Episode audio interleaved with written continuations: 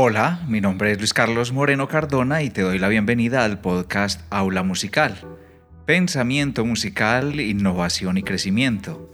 Me complace que estés escuchando este podcast. Es el episodio número 13, realizado desde Medellín, Colombia. Para comunicarte conmigo, lo puedes hacer buscando mi nombre o con la palabra aula musical en la red social que prefieras y también a través del sitio web www.aulamusical.com.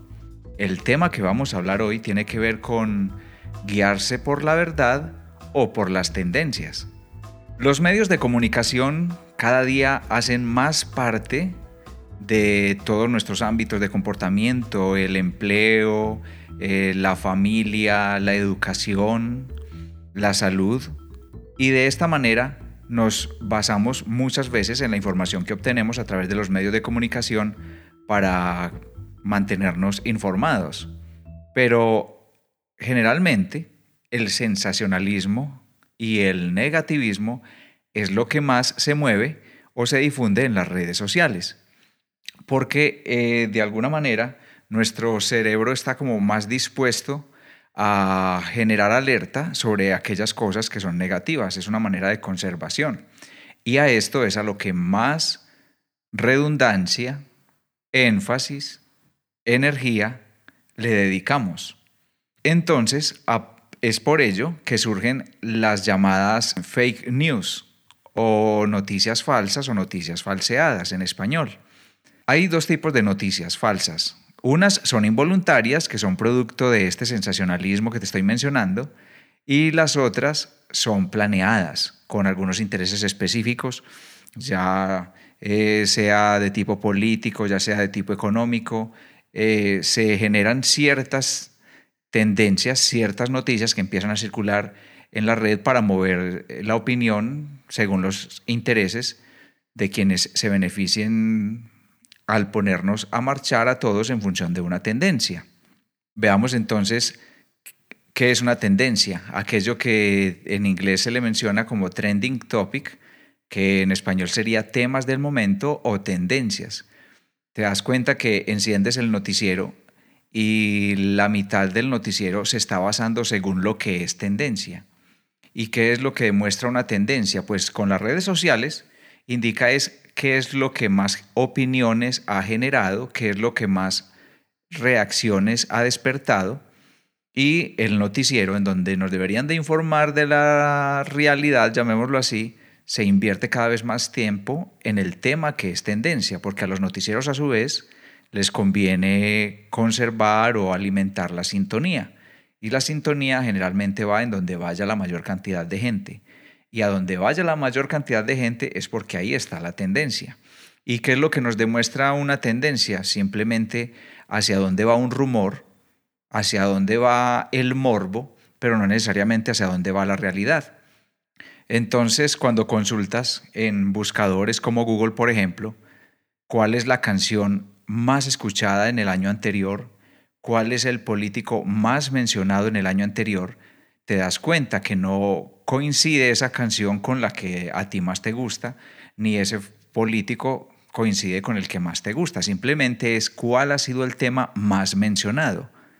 Y por ello podríamos decir que una tendencia no siempre nos representa y no siempre debemos considerar que va a ser parte de nuestra toma de decisiones. ¿Qué es lo que alimenta una tendencia? El sentirse en la manada. Muchas veces entras a una red social y ves que varias personas a las que sigues están opinando sobre determinado tema y sientes la necesidad de comentar también al respecto para hacer parte de la tendencia. Son las redes sociales las que han vuelto eh, más usado el término de tendencia, luego ha llegado a los noticieros y todo esto se sustenta en qué es lo que genera sensacionalismo, qué es lo que despierta el morbo, ¿Cómo nos afecta una tendencia? Pues infunden las creencias particulares de cada persona y la incluyen dentro de una manada, dentro de un gran conglomerado en donde la persona muchas veces ni se dio cuenta que resultó siendo parte. Una tendencia segmenta la información que te sigue mostrando la red.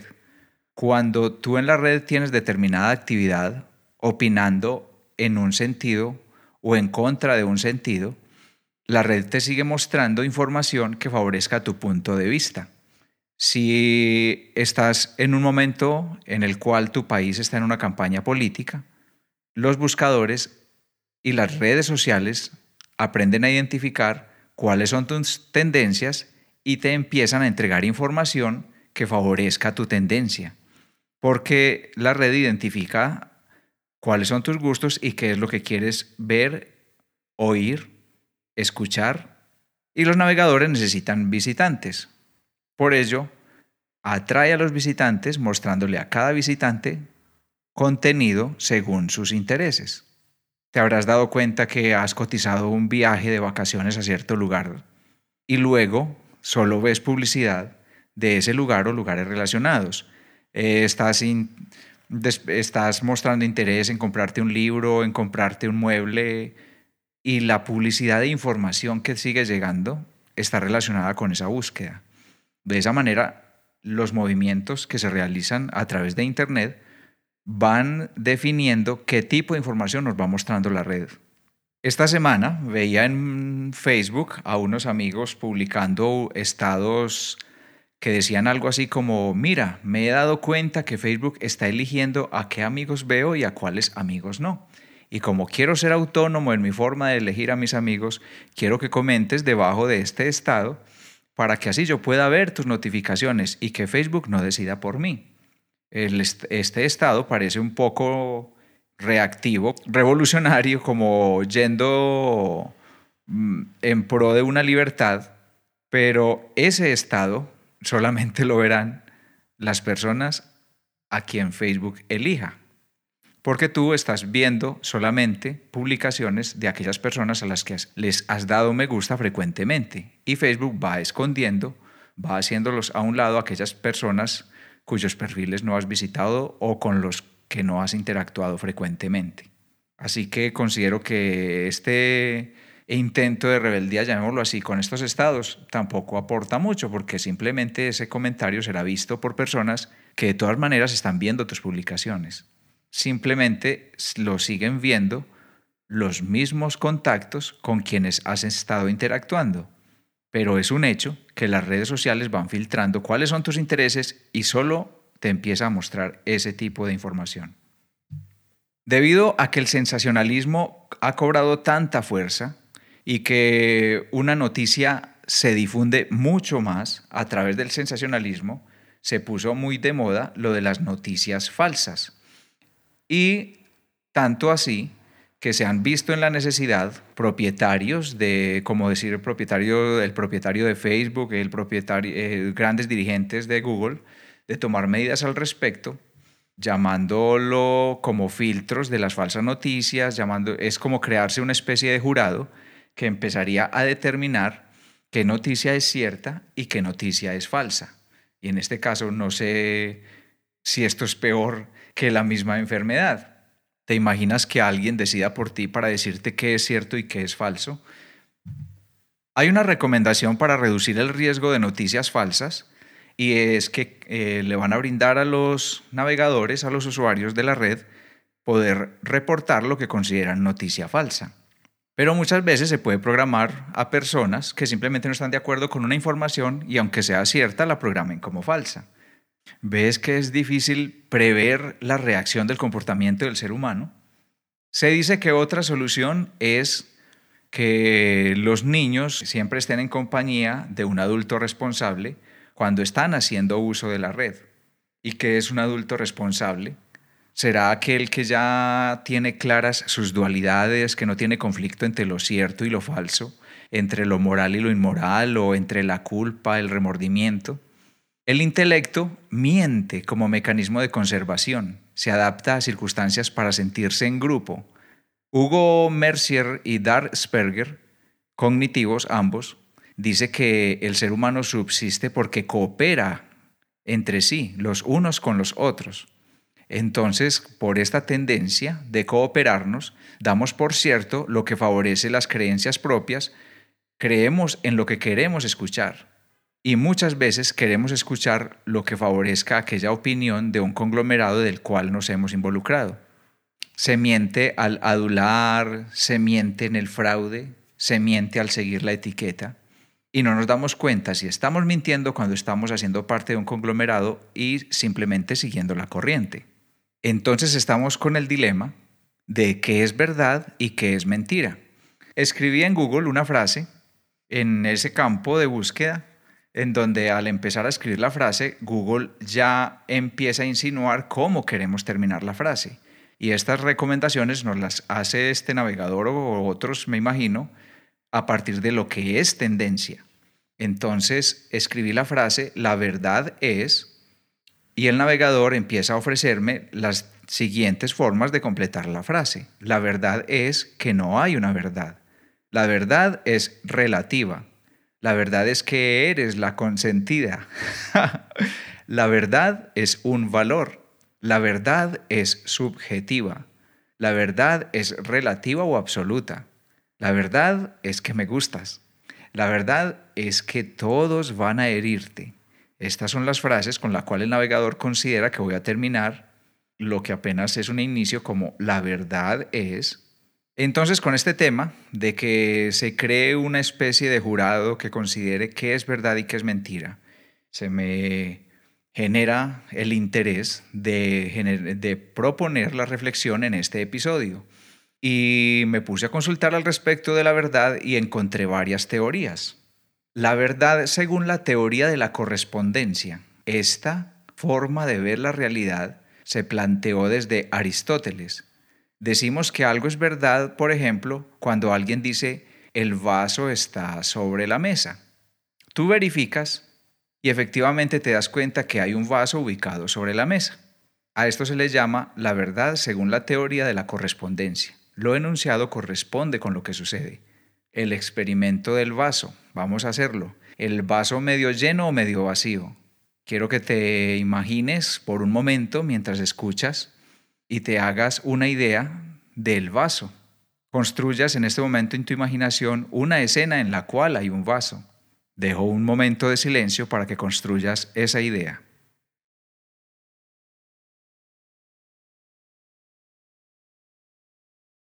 Muy bien. Podrías haber pensado en el color del material del vaso. Eh, mientras tú tienes el vaso, acá hay otros que no tienen nada para ver en el mundo. Eso se volvería una tendencia. ¿Está pura el agua o está contaminada? Eso se volvería una tendencia. El político contradictor, el opuesto al partido que tú sigues, tomó en ese vaso. Entonces, ¿opinarías lo mismo de ese vaso?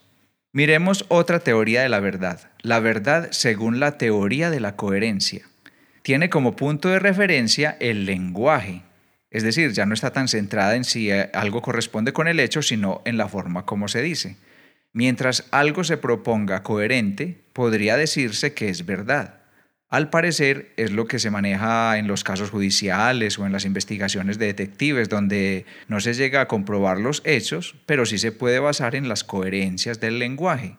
En ese caso, puede decirse que el vaso está sobre la mesa y quien lo puso ahí dijo que ese vaso era para ti.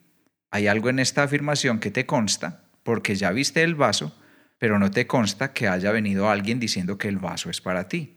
Esa información no te consta, pero luce coherente en la manera como te la digo.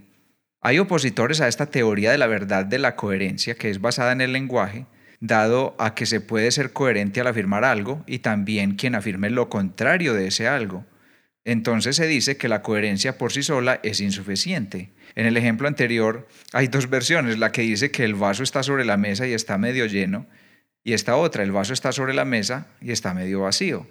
Vamos a otro tercer tipo de verdad, la verdad según la hermenéutica. Algo es verdad si es útil. Una proposición es verdadera si funciona. No es algo estancado, sino un proceso de adecuación constante de la verdad y de la experiencia. Algo se considera verdadero si contiene la información suficiente para resolver un problema real. Es decir, es algo que no solo funciona en los conceptos, sino que es aplicable a la vida práctica. Podríamos decir en el ejemplo, el vaso está sobre la mesa, no importa si está medio lleno o medio vacío, pero es una evidencia de que alguien se tomó la mitad o alguien se sirvió la mitad. Así que el vaso medio lleno o medio vacío es evidencia de que alguien estuvo en esta habitación en donde está el vaso. Y también existe la teoría de la verdad por consenso. Se basa en el diálogo y los demás. Los demás son importantes tenidos en cuenta para ir descubriendo juntos con los otros la verdad sobre algo. Se afirma que algo es verdadero cuando creemos tener razones suficientes para convencer a otros de esa misma verdad. Esta teoría plantea que algo es verdad cuando construimos una creencia en la que aportan otros, buscando un consenso lo más amplio posible con más personas. Vemos entonces cómo teóricos han planteado que existen diferentes tipos de verdad y cada una se va alejando cada vez más de, la coherencia de la primera, que es que la verdad corresponda con el hecho. La segunda, repasamos, es simplemente una verdad que desde lo verbal parezca coherente. La otra es la verdad que sea útil, aquello que si te funciona es verdad y si no funciona pues sería falso. Y la verdad por consenso es aquella en donde se tiene en cuenta a otros. Si muchos lo dicen, es verdad. Y pensar que la verdad se reduce a esto, a eso se le llama falacias. Si has escuchado la palabra falacias, te recomiendo profundizar un poco más al respecto y te sorprenderás de la cantidad de formas en que nos mienten o nos mentimos a nosotros mismos a través del uso del lenguaje. La falacia de considerar que algo es verdad porque alguien desconocido lo dijo, que se llama apelación a la autoridad anónima. Ejemplo, dicen que se necesitan siete años para digerir la goma de mascar. Apelación a la práctica común, afirmar que algo es verdad porque es una práctica de todos. Apelación a la ignorancia, una afirmación es cierta porque no se ha probado que es falsa. Y con este tema de las tendencias de hoy, apelación a la creencia popular. Afirmar que algo es cierto porque la mayoría de la gente lo cree o lo dice. Si has estado desarrollando el hábito de entrar a las redes sociales para enterarte de qué sucede, si has estado desarrollando el hábito de entrar a tus medios informativos para enterarte de qué sucede, generalmente no te estarás dando cuenta de lo que verdaderamente sucede. Te estás dando cuenta de qué ha generado sensación en el morbo o en la emotividad de las personas. Puede pasar a veces un acto verdaderamente grave, pero lo que genera sensación no es el acto grave, sino reacciones por las ramas secundarias o en tercer orden con respecto al acto grave. Y el acto grave se vuelve algo trivial porque lo que genera sensación es las derivaciones de esa tendencia. Puede pasar algo muy positivo en tu ciudad, en tu barrio, en tu país, pero de eso casi no se hablaría. Si pasa algo negativo, en la red la interacción de las personas se encarga de que lo negativo tenga más redundancia. Con todas estas nuevas informaciones o dudas que he traído en este episodio, se hace más escondida y más escasa la posibilidad de mantenerse en la verdad o de encontrar la verdad. Que las noticias falsas se paren con un jurado que controle, a través de la red lo que se considere cierto y lo que se considere falso, simplemente es darle poder a alguien de que, siga, de que siga eligiendo por nosotros qué información nos llega y cuál no, como está sucediendo desde ya, desde hace tiempo. Queda el siguiente consuelo y es, si no te queda constancia de lo que sucede a tu alrededor, de lo que encuentras en la red, hay algo de lo que no puedes dudar y es tú quién eres, qué es lo que te gusta, cómo te gusta relacionarte con tu entorno, cómo te ubicas.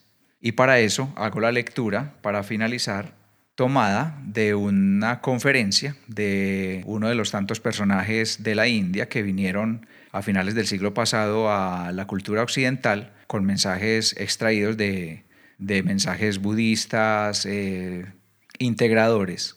Es del libro El aquí y el ahora de Osho y dice, hay que descargarse de todas las teorías, hipótesis, filosofías e ideologías que has aprendido el proceso de alcanzar la verdad es un proceso de desaprendizaje, de desacondicionamiento. Poco a poco uno ha de salir de la mente, escabullirse fuera de la mente para convertirse en un estanque de conciencia, de pura conciencia. Simplemente una absoluta vigilancia, sin hacer nada, vigilando todo lo que sucede en los mundos exterior e interior cuando uno puede observar sin que el juicio interfiera, sin que interrumpan viejas ideas, entonces hay verdad. El milagro es que la verdad no procede de otra parte, se encuentra en el interior. La verdad es la naturaleza, el propio ser, la existencia, el centro personal. Espero haberte brindado información que te genere inquietudes para que consultes más sobre el tema de este día. Agrégame a tus favoritos en la aplicación de podcast que, que prefieras, en iTunes, en Android y reproductores en línea. Luego de elegir tu reproductor, busca el nombre Aula Musical, te suscribes y de esa manera recibirás notificaciones de mis publicaciones futuras. Puedes también descargar los episodios existentes para escucharlos más tarde, sin consumo de datos, cuando estás haciendo deporte o cuando vas al transporte, es decir, cuando quieras y donde quieras. Deja tus comentarios en iTunes, Castbox, iBox o en la página www.aulamusical.com. Cada mensaje resulta ser muy importante. También estoy atento en mis redes sociales donde me encuentras como Aula Musical en Instagram, Facebook, Twitter y YouTube.